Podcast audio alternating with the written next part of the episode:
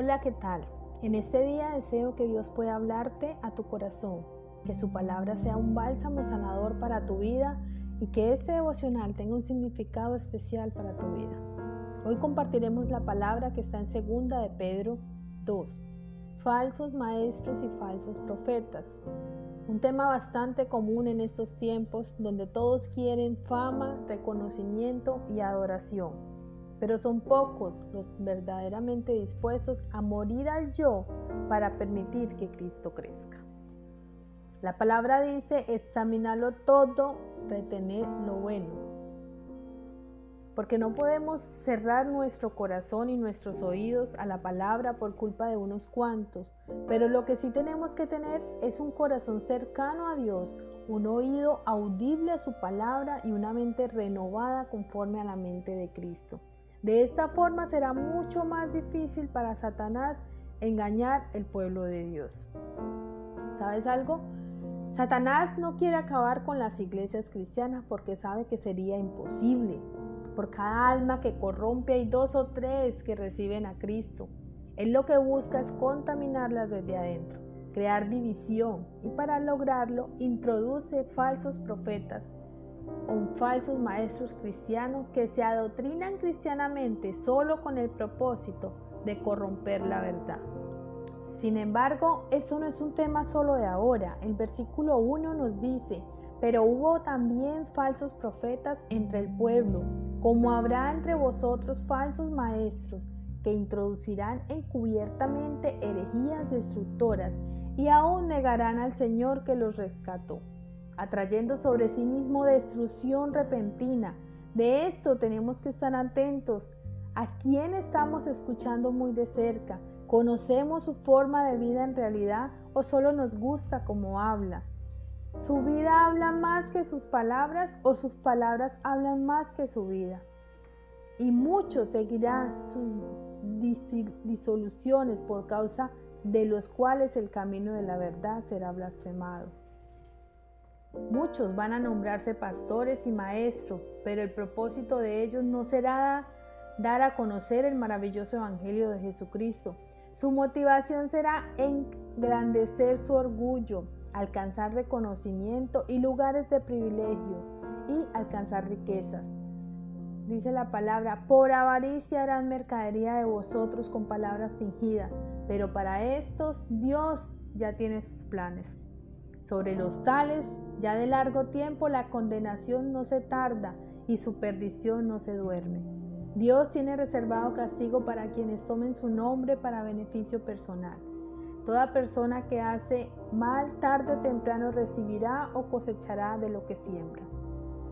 Dios es un Dios misericordioso y lleno de amor para quienes lo aman, le sirven y se arrepienten y dejan atrás sus caminos. Pero con aquellos que solo usan su nombre para su beneficio personal y para dañar a su pueblo no tiene compasión. Vemos cómo Dios no perdonó a los ángeles que pecaron, sino que los arrojó al infierno y los entregó a prisiones de oscuridad para ser reservados al juicio. Dios no perdonó al mundo antiguo, sino que guardó al único justo que vio, Noé y su familia, y sobre todos los demás vino el diluvio. Dios redujo a cenizas a Sodoma y a Gomorra a causa de sus pecados. Dios también guardó a Lot porque conocía que era un hombre justo, en esto vemos que Dios salva a los justos, de eso no podemos tener la menor duda, pero también reserva a los injustos para castigo y aún más a quienes se hacen llamar en su nombre y cambian la verdad de su palabra. De seguro te estás preguntando, pero ¿cómo hago para saber si quien viene a hablarme es un hijo de Dios o es un falso profeta? Lo primero es teniendo una relación real y diaria con Dios. ¿Esto cómo se logra? A través de su palabra y de la oración. Solo el conocimiento de la palabra de Dios nos abrirá nuestra mente para conocer y entender las verdaderas motivaciones del corazón. Lo segundo es estar atentos a ciertas características que la palabra nos revela acerca de los falsos profetas. Dice la primera, tiene por delicia el gozar de deleites cada día. Su motivación no son las almas ni la palabra de Dios. Su motivación es su propio deleite. Tienen los ojos llenos de adulterio. Todo lo que ven en los demás es criticado. Quieren que toda la oración y alabanza sea para ellos y no para Dios. Quieren ser tratados como dioses dentro de las iglesias. No se sacian de pecar. Su mirada no está puesta en Dios y en su palabra. Por eso su vida va en contravía de los propósitos de Dios. Seducen a las almas inconstantes. Siempre están murmurando de este o aquel. Nunca están conformes y aprovechan su posición para arrastrar a otros.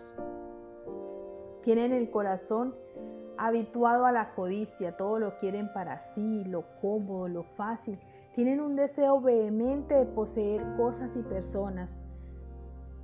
Son hijos de maldición. Todo lo que tocan lo destruyen. Donde llegan hay división, contiendas. Y por último, han dejado el camino recto y se han extraviado. Seguramente sus inicios tenían otras motivaciones, pero se dejaron cegar por el deseo de la carne y se apartaron de los propósitos de Dios. Fueron en busca de su propia satisfacción personal. Y te preguntarás, pero ¿cómo es que siendo lo que son, consiguen que los demás les sigan, los admiren, los alaben?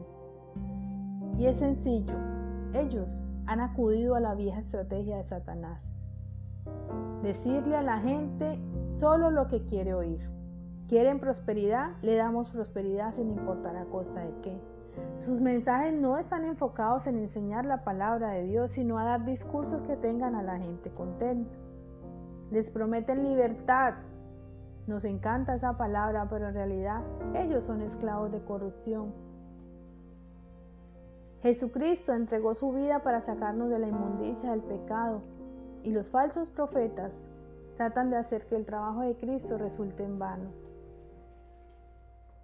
Dice el versículo 22, pero les ha acontecido lo del verdadero proverbio, el perro vuelve a su vómito y la puerca lavada a revolcarse en el cielo.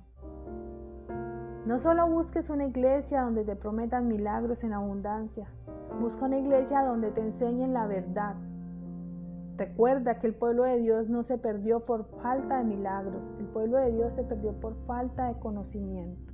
En Comunidad Cristiana de Fe Urabá queremos que tengas una relación personal y estrecha con Dios, que puedas escuchar su voz y entender su palabra, que tengas la capacidad para ver más allá y discernir y la convicción para cumplir tu llamado. Recuerda, somos Comunife Urabá, una iglesia para la gente de hoy en nuestra página web puedes encontrar todo un ecosistema digital en donde podrás encontrar quiénes somos, en qué creemos, nuestra historia y nuestros eventos diarios. Te deseo mil y mil bendiciones y que tengas un hermoso día.